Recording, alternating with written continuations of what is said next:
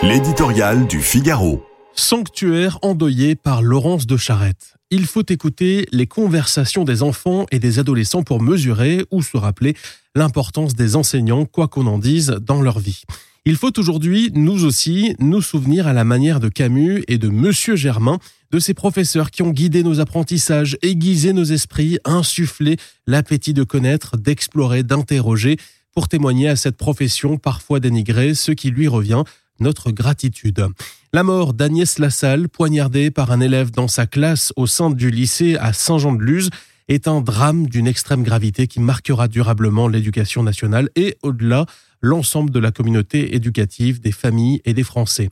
Depuis bien des années, l'école est devenue le théâtre d'incivilité, d'agressions et d'attaques inimaginables aux générations précédentes. La violence, mais comment serait-il autrement alors qu'elle gangrène l'ensemble de la société?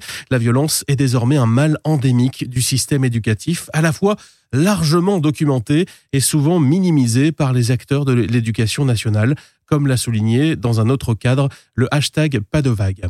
Crainte du scandale, discours ambivalent sur l'autorité, dévalorisation des savoirs, le métier de professeur ne bénéficie ni du prestige social ni du soutien politique. Que devrait lui valoir sa grande mission? L'enquête ouverte pour assassinat ne révèle pas à ce jour d'antécédents judiciaires chez l'agresseur qui aurait entendu des voix avant de frapper à mort cette enseignante estimée et aimée de ses élèves. Mais le drame, survenu dans un lycée réputé sans problème, souligne cruellement combien l'école n'est plus le sanctuaire qu'avaient voulu ses bâtisseurs. Dans une époque incertaine où les fondamentaux vacillent, la transmission des connaissances et la formation des consciences qui, demain, feront face aux défis du monde qui vient, sont un enjeu capital, sans doute le plus important. Au service de cette grande ambition qui suppose un grand courage, disait Jaurès, il faut plus que jamais une véritable volonté politique. Vous tenez en vos mains l'intelligence et l'âme des enfants, vous êtes responsable de la patrie, écrivait-il. Une telle mission mérite bien notre attention.